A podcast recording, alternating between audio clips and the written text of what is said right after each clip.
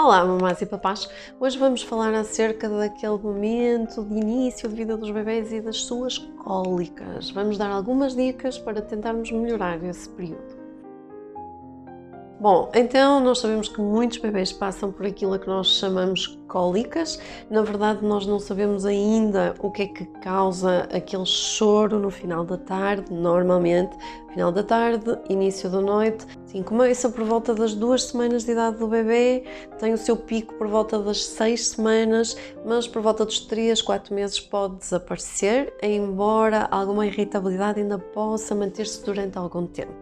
Não sabemos muito bem quais são as causas da cólica, mas vamos tentar dar algumas dicas, não um método milagroso, para que este período seja um pouco mais fácil de lidar. Não se esqueça, é um período, pode ser extremamente exaustivo para os pais. Normalmente é quando o bebê vai requerer mais atenção, no final do dia é quando nós vamos estar mais cansados. A mamãe porque passou o dia inteiro com o bebê e está exausta, o papá porque chegou do trabalho e está exausto também. E portanto, muitas vezes nestas fases há alguns papás e mamães que perdem a calma e abanam o seu bebê quase numa sensação, numa tentativa de, de que ele pare de chorar porque se torna demasiado, uh, mas antes que este momento chegue, peça ajuda, peça ajuda a uma amiga, peça ajuda ao vizinho, peça ajuda à avó que possa passar algum tempo convosco nesta altura, porque de facto pode ser altamente frustrante e exaustivo ter que lidar com um bebê sempre a chorar e que nós nos parece que está com dores e não sabemos o que fazer para aliviar. Então, vamos vos dar algumas dicas já de seguida. Primeiro de tudo, vamos tentar ajudar o bebê mantendo um ambiente o mais calmo possível, ou seja, reduzir a estimulação um, ao mínimo tentar manter uma luz tranquila, tentar que não haja muitos barulhos, que não haja muita televisão à volta, para que o bebê de algum modo reproduza uh, o ambiente que ele tinha dentro da barriga da mamã e, portanto, que isso o acalme e o deixe mais seguro.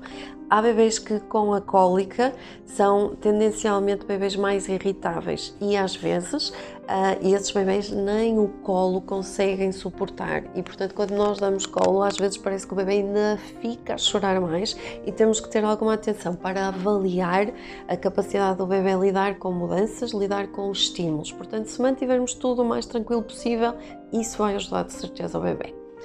Mais, um banhinho morno muitas vezes consegue ajudar no final do dia, relaxando esta parte. Há quem diga que podemos ter alguns problemas ao nível do sistema digestivo, mas parece ser que seja ao nível do sistema nervoso, que nós temos ainda um sistema nervoso por desenvolver, um cérebro por desenvolver, e portanto alguma dessa imaturidade pode provocar este tipo de comportamento mais irritável e aquilo que nós chamamos cólicas, que às vezes não tem sequer hum, nenhuma relação com a barriguita. Outras vezes tem, tem com os gases, e isso cada mamãe, cada bebê vai conseguir perceber o momento ideal de libertar fazendo a bicicleta, massajar e aí vocês já ouviram falar na nossa massagem que usamos muito na clínica do I love you, ou seja, levantar I love you, descer.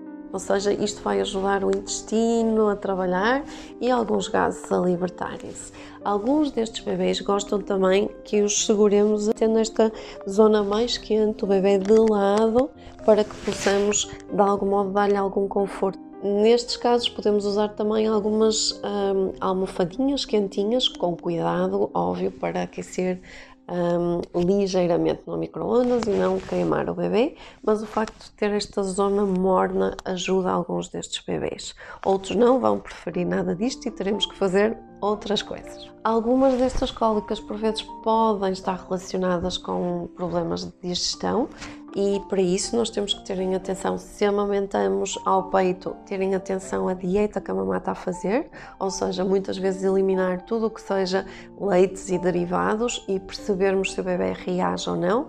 Eliminamos também alguns alimentos, nomeadamente as leguminosas, o alho, a, ce a, cebola, mesmo que seja aquele bocadinho só no arroz, fazermos uma eliminação desses alimentos e depois irmos introduzindo devagarinho a ver se isso tem impacto no bebê.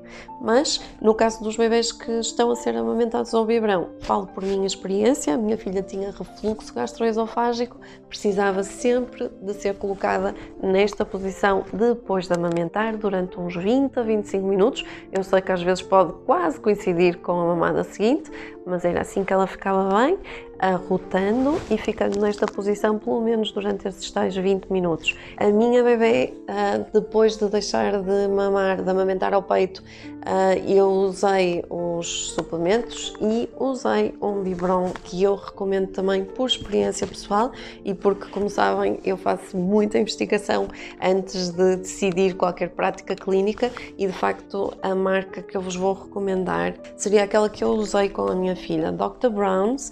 Tem um sistema de, de, passagem de ar, de filtro de algum modo do ar e algumas tinas que nós podemos uh, alterar conforme o nível de sucção do bebê e que no caso da minha filha ajudou imenso quando tivemos que fazer a transição para o suplemento.